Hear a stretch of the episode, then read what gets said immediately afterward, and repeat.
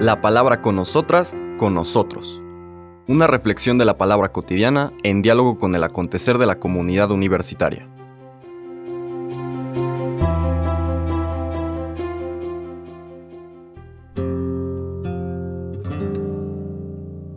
Hola, buenos días. Bienvenidas, bienvenidos a la palabra con nosotras, con nosotros. Hoy martes 26 de abril, martes de la segunda semana de Pascua, seguimos nuestro recorrido del libro de, los Hechos de los Apóstoles en la primera lectura. Volvemos al Evangelio de Juan. En este caso el capítulo 3. Recordemos que el Evangelio de Juan está organizado alrededor de eh, símbolos, de signos.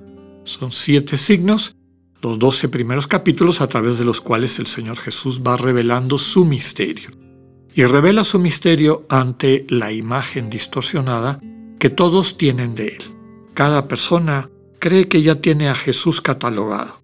Y el Señor rompe esas limitaciones y va manifestando el misterio de, de Dios que habita en Él el misterio del Dios que nos invita a acoger, que nos invita a aceptar porque únicamente ese Dios nos podrá salvar. Y en el capítulo 3 tenemos este diálogo del Señor Jesús con Nicodemo, un fariseo que habría sido la lectura de ayer, se acerca a Jesús, dice el texto, de noche. Es decir, es una persona que no ha terminado de ver la luz. Se acerca a Jesús no por Jesús mismo, y lo que el Señor transmite, sino por los milagros que Jesús hace. Entonces podemos decir su fe todavía es inmadura. Además es una fe miedosa. No se atreve a ir en público a ver a Jesús porque todavía tiene miedo del que dirán, del entorno en el que él se mueve, que a lo mejor implicaría el que le dieran la espalda o que tuvieran una actitud diferente hacia él, si supieran de su vinculación con Jesús no solamente con Jesús, sino que empezara a reproducir en sí mismo las mismas actitudes que tiene el Señor, las actitudes de quien ha sido salvado por su encuentro con el amor de Dios encarnado. Vamos al capítulo 3, por lo tanto, de San Juan, versículos 7 al 15. En aquel tiempo Jesús dijo a Nicodemo, No te extrañes que te haya dicho, tienen que renacer de lo alto. El viento sopla donde quiere y oyes su ruido, pero no sabes de dónde viene ni a dónde va. Así pasa con quien ha nacido del Espíritu. Nicodemo le preguntó entonces, ¿cómo puede ser esto? Jesús le respondió, ¿tú eres maestro de Israel y no sabes esto? Yo te aseguro que nosotros hablamos de lo que sabemos y damos testimonio de lo que hemos visto pero ustedes no aceptan nuestro testimonio. Si no creen cuando les hablo de las cosas de la tierra, ¿cómo creerán si les hablo de las celestiales? Nadie ha subido al cielo sino el Hijo del Hombre, que bajó del cielo y está en el cielo. Así como Moisés levantó la serpiente en el desierto, así tiene que ser levantado el Hijo del Hombre, para que todo el que crea en él tenga vida eterna. Palabra del Señor. Recordemos que este Nicodemo, la figura de un fariseo, un miembro del Sanedrín, que se acerca a Jesús con interés, ya decíamos, con un interés sustentado por las obras que hace, por lo que él percibe como milagros, pero que todavía no tiene una relación personal con Jesús, se acerca a él para pedirle una palabra de vida, ¿no? para pedirle que le enseñe. Y en esto pues está repitiendo lo que era una práctica común en esa época en cuanto a acercamiento a un maestro. Buscar a un maestro que le pueda ayudar a la persona a acercarse a Dios. Normalmente en esa época era un maestro que explicara la ley, que le permitiera a sus discípulos entender la manera de interpretar la ley y poderla eh, traducir en vida cotidiana, ¿no? Eh, aplicarla, digamos, en el día a día. El Señor le subraya que para lo que Él está buscando, es decir, para acercarse a Dios, este anhelo natural del alma humana de una eh, cercanía, de una relación constructiva con Dios, no es cuestión de interpretar la ley, no es una cuestión intelectual, implica un cambio radical. El Señor le dice, tienes que volver a nacer. Y entonces Nicodemo, asustado, interpretándolo desde luego de una manera meramente eh, superficial, humana, literal, le dice, ¿cómo voy a volver a nacer si ya estoy anciano, si ya soy un hombre adulto? ¿Voy a volver al vientre de mi madre?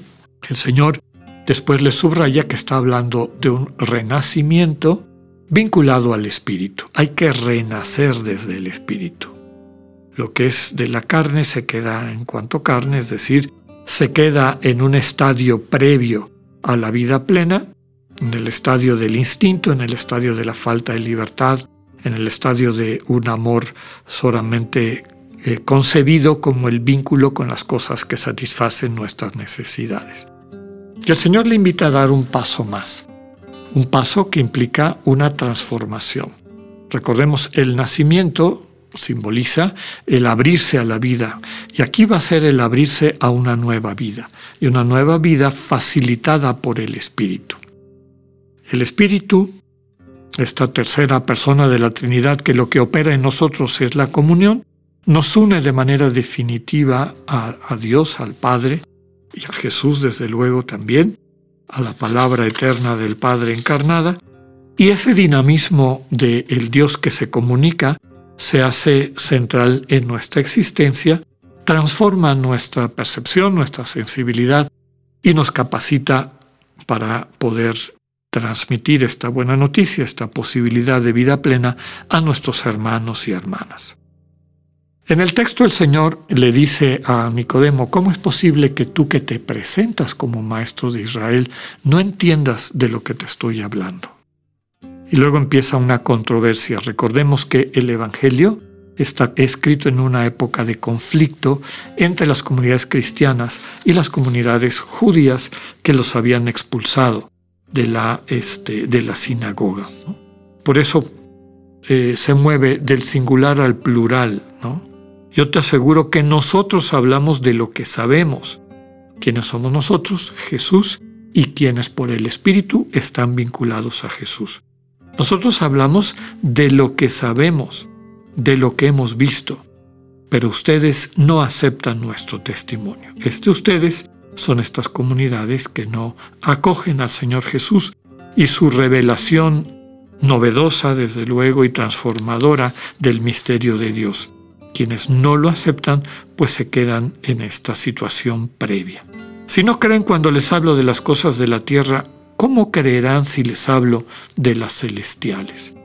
Y aquí subraya que quien está, el único que tiene la autoridad para dar esta predicación definitiva es el mismo Señor. Nadie ha subido al cielo sino el Hijo del Hombre, que bajó del cielo y está en el cielo. Y el centro de lo que nos transmite, el centro de este misterio revelado por Él, se vive en el culmen de su vida, que es el es la entrega, perdón, de su vida eh, por amor a nosotros en la cruz. Y por eso hace referencia a aquel texto de números que hemos citado en otras ocasiones, así como Moisés levantó la serpiente en el desierto, así tiene que ser levantado el Hijo del Hombre, para que todo el que crea en él tenga vida eterna.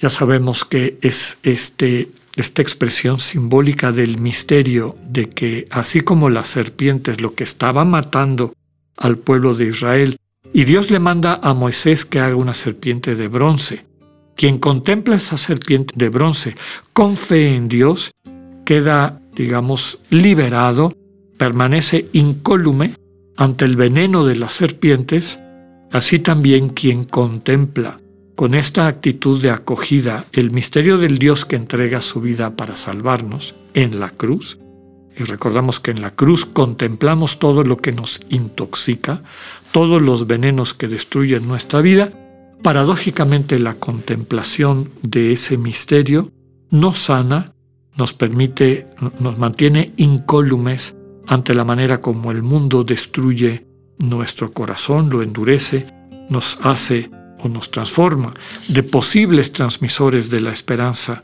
en el amor a transmisores del el sinsentido y el desamor, a victimarios. Pidámosle al Señor la gracia de poder contemplar la cruz y de sentirnos transformados por el amor que representa. Que así sea, que tengan un buen día, Dios con ustedes.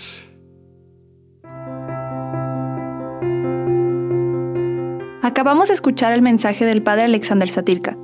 Escúchalo de lunes a viernes a las 8.45 de la mañana por radiveroleón.com o a través de nuestra app gratuita para iOS y Android. Radio León, no todo está dicho.